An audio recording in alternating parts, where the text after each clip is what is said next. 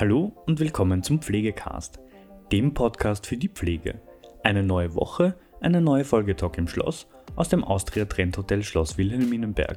Heute darf ich Heike Diegruber bei uns begrüßen. Sie ist in der Kinder- und Jugendpsychiatrie am AKH Wien tätig und Deeskalationstrainerin. Wie geht man Deeskalation grundsätzlich an und wie schaut der Alltag auf einer Kinder- und Jugendpsychiatrie aus? Wie immer führt Esther Matulic durch das Gespräch. Freut euch auf ein spannendes Interview und viel Spaß mit der heutigen Folge. Heike Diekruber, zwei Stichworte sind, die Ihr Aufgabengebiet bestimmen. Das eine ist die Kinder- und Jugendpsychiatrie am AKH Wien und das andere ist Deeskalation, Deeskalationstraining. Können Sie uns ein bisschen erzählen, was Sie da so tun? Ja, gerne. Also ich arbeite eben im AKH auf der Kinder- und Jugendpsychiatrie. Dort haben wir zwei Stationen. Vor einer Station dort bin ich die Fachbereichskoordination. Das heißt nichts anderes als ich bin quasi die stellvertretende Stationsleitung. Zusätzlich habe ich noch andere Aufgaben wie das Deeskalationstraining, zu dem wir später eh, kann ich Ihnen gerne noch was erzählen. Ähm, bei uns ist es so eben zwei Stationen. Zusätzlich haben wir eine Ambulanz, die 24 Stunden für unsere Kinder und Jugendlichen zuständig ist wobei Wien sie quasi in zwei Hälften teilt. Das heißt, wir sind nicht für alle akut zuständig, sondern nur für die Hälfte circa in Wien. Und ähm, besonders an meiner Station ist, ähm, wir haben 14 Betten, davon sind vier besonders geschützt. Das heißt, es ist wirklich für Selbst- und Fremdgefährdung. Die sind quasi, ähm, da ist die Tür versperrt. Wir achten besonders drauf. Wir haben auch in den Gängen und ähm, zusätzlich bei manchen Patientinnen auch Kameraüberwachung. Das heißt, wir schauen wirklich speziell, dass ihnen nichts passiert. Und wir haben nur zum anderen Teil eben die zehn offenen Betten, wo wir für Kinder und Jugendliche zuständig sind, ähm, die in jeglicher Problematik zu uns kommen. Das Einzige, was die große Ausnahme ist, quasi was die andere Station betreut, sind die Anorexien, das heißt die Essstörungen insbesondere und auch die Kinder mit ADHS, die meistens auch dann jünger sind, also die sind teilweise ja unter zehn Jahre. Genau. Bestimmt wird die Kinder- und Jugendpsychiatrie jetzt viele Zuseherinnen und Zuseher besonders interessieren, glaube ich. Ähm, was sind das für Altersgruppen oder wie ist das altersgruppenmäßig eigentlich umrissen? Von wann bis, von wo bis wo sind die, sind die bei Ihnen? Also man muss klar sagen, es gibt eine verschwommene Grenze und zwar ist es die Grenze, wer nimmt bis welcher Alter auf. Also bei uns ist so die inoffizielle Grenze ab 13 nehmen wir ähm, auf meiner Station auf. Auf der anderen Station dürfen ja durchaus jünger sein. Also den jüngsten, was ich mir erinnern kann, wobei man sagen muss, das war ähm, Eltern-Kinderaufnahme. Das heißt, das war nicht nur der Patient, den wir mit aufgenommen haben, sondern auch die Mama mit. Und ich schätze aber zwischen sieben und acht. Genau. Und eben, wie gesagt, zusätzlich an die Spezifikationen eben noch Krankheitsbild, was wir zusätzlich haben. Was ist ganz besonders häufig? Hm, in letzter Zeit wirklich oft sind posttraumatische Belastungsstörungen. Ähm, oft erzählen die Kinder von irgendeinem Trauma, was sie verfolgt. Und jetzt, jetzt besonders in Corona-Zeit ist es ja so, dass zusätzlich auch Zwänge wie Waschzwänge zum Beispiel werden enorm mehr.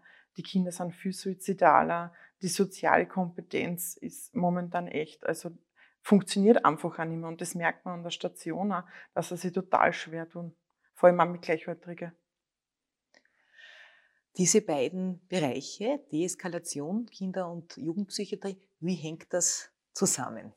Also man muss klar sagen, also die meisten Eskalationen, ähm, gerade auf der Psychiatrie, wenn, es, wenn man es als Allgemeines sieht, also ich komme von der Erwachsenenpsychiatrie, ist es ja so, dass ähm, bei den erwachsenen psychiatrischen Patienten sagen sie Eskalationen teilweise über Tage. Also man kann wirklich zuschauen, ähm, wird der Patient aggressiver, steigt er in seiner Anspannung äh, und man kann natürlich entgegenwirken und das adäquat. Also man hat auch ein bisschen Zeit, würde man sagen.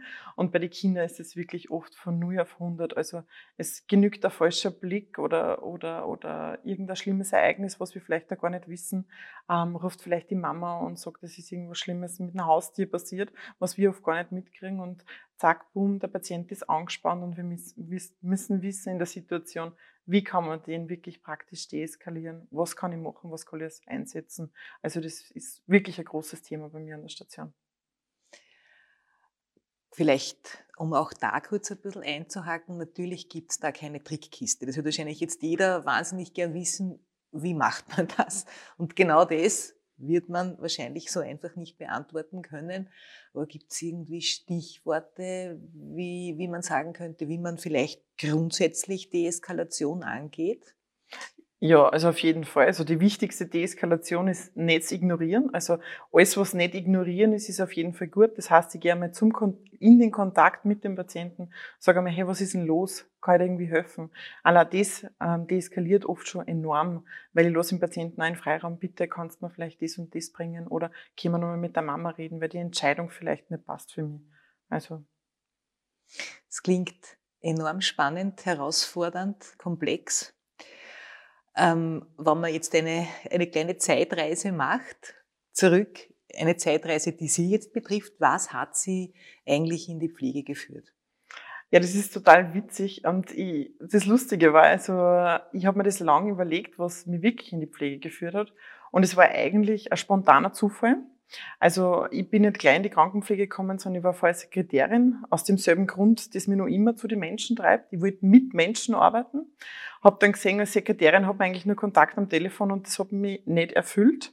Und zufälligerweise bin ich mit einer Freundin dort zumals mit dem Zug gefahren und sie erzählt mir, sie hat sich für St. Pölten äh, eben für die Krankenpflege beworben und ich habe mir gedacht, okay, spannend.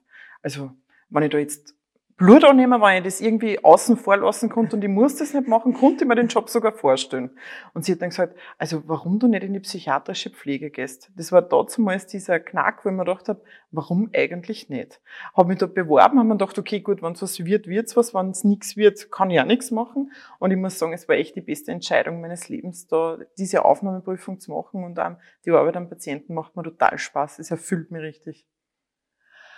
Und aus diesem Blick, wenn Sie jetzt jemanden, der heute jung ist und sich vielleicht für einen Pflegeberuf entschieden hat und sagt, ja, geht diesen Weg, würden Sie dem irgendwas, irgendwas mitgeben wollen? Irgendwas Bestimmtes? Ja, ich würde mal sagen, also das Allerwichtigste, ganz egal welche Praktika und wie schlimm es wird, wir arbeiten mit den Patienten und nicht mit den gewissen Stationen. Und ich glaube, egal wie schlimm die Arbeit ist, solange die Kollegen passen und solange ich mich wohlfühle in dem Team, ist alles super. Also auch ich habe schlechte Praktika gehabt und bin trotzdem in den Beruf gegangen, habe oft gezweifelt und habe mir gedacht, ist das wirklich das Richtige für mich? Und ich muss sagen, also im Nachhinein durchhalten, durchhalten, durchhalten und dann kommt das Richtige dabei raus. Also auch Fokusverlagerung aufs, aufs große genau. Ziel. Genau. Wenn Sie auch so ein bisschen jetzt an das tägliche, tägliche Pflegearbeiten denken, gibt es Situationen, wo Sie sagen, vielleicht auch in jüngerer Zeit, das hat mich ganz besonders berührt? Ähm, ja, das ist tag tagtäglich. Also ich arbeite ja auch mit depressiven Kindern und Jugendlichen. Also das, vor dem bleiben unsere Kinder und Jugendlichen leider nicht verschont. Und ich denke mir, jedes Lächeln gibt mir das zurück, was ich mit meiner Arbeit bewirke, weil das nichts anderes ist als die Bestätigung, dass ich was richtig mache. Und ich glaube, bei uns ist es so schwierig. Also wir haben viele Kinder und Jugendlichen, die immer wieder kommen. Aber ich sage immer, die einzigen, die wir vergessen, sind die, die einem wirklich helfen haben können und die man nie wieder an der Station sieht. Also das ist schon, das erfüllt an. Nur, wie gesagt, man muss das große Ganze betrachten. Und auf der anderen Seite dieses, dieses ganz, ganz positive Bild, das sich mir jetzt auch transportiert, wenn wir sprechen, kann ich total auch, auch nachempfinden. Und auf der anderen Seite haben wir jetzt einen riesigen Pflegenotstand, ja. der natürlich auch damit zu tun hat, dass ganz einfach auch die Menschen immer älter werden und deswegen alleine schon mehr und mehr Pflegepersonen benötigt werden, professionelle auch. Ähm, Gibt es irgendwas, wo Sie sagen, das braucht die Pflege jetzt ganz besonders? Ja, also das kann ich mit einem Wort zusammenfassen, und zwar ist es Wertschätzung. Also ich finde jetzt im Moment, ähm, wir laufen, wir machen alles. Ich frage mich oft, wie wir das schaffen, was wir im Moment alles machen. Wir haben so viele Aufgaben mehr. Ob das jetzt administrative sind für irgendwelche Kontakttracings, die trotzdem zusätzlich nur zu unserer Arbeit dazufallen, oder die ganzen Corona-Abstriche, die wir bei Patienten machen, oder Temperatur messen oder was auch immer. Das sind alles Sachen, die nur zusätzlich dazu zu unserer Arbeit kommen. Und wir schaffen das alle. Ich weiß ja nicht, wie wir es machen, aber wir mhm. schaffen es einfach. Mhm. Und ich glaube, das gehört echt einmal wertgeschätzt. Also mhm. egal, was auf uns zukommt, wir meistern das. Mhm. Und haben Sie weil Sie gerade sagen, man, man schafft es und es kommt dazu und dazu. Haben Sie ein persönliches Rezept, wie man durch diese schwere Zeit durchkommt? Also mein persönliches äh, Rezept ist, also ich habe mein klares Ziel vor Augen, nämlich dass es irgendwann besser wird. Ich definiere es jetzt in kein Datum aus, weil ich es ja auch nicht sagen kann. Also ich kann nicht sagen, morgen wird es alles besser und Corona ist vorbei. Aber ich glaube, das große Ziel von mir ist zum Beispiel, ich habe immer vor Augen, ich denke mir, wann ist dann alles vorbei ist, erstens einmal, was wir alles gelernt haben. Also wir bleiben ja nicht am Alten stehen, allein was ich jetzt alles gelernt habe über Corona, ist ein Wahnsinn. Ich glaube auch wir alle. Also ich glaube nicht, dass vorher irgendwer gewusst hat, wie Antigentests funktionieren ja. oder, oder und mittlerweile macht das jeder Haushalt allein selber. Also ich bin mega begeistert, wie das alles funktioniert. Und ich kann nur ansagen, irgendwann ist hoffentlich alles wieder vorbei. Und das hält mich so ein bisschen am Leben und, und, und auch der Zusammenhalt. So, wir müssen jetzt füreinander da sein, weil es wird wieder besser werden. Ich danke Ihnen sehr für das schöne Interview. Ja, danke Ihnen. Ja, das war es auch schon wieder mit der heutigen Folge Pflegecast. Wenn Ihnen diese Folge gefallen hat, freuen wir uns, wenn Sie unseren Podcast abonnieren. Weitere Informationen zum Thema Pflege und allem, was dazugehört, finden Sie auf unserer Webseite www.pflegenetz.at oder unserem YouTube-Kanal Pflegenetz und unseren Social-Media-Kanälen. Alle Links zur aktuellen Folge sowie unseren Webseiten finden Sie in der Beschreibung. Bis zum nächsten Mal.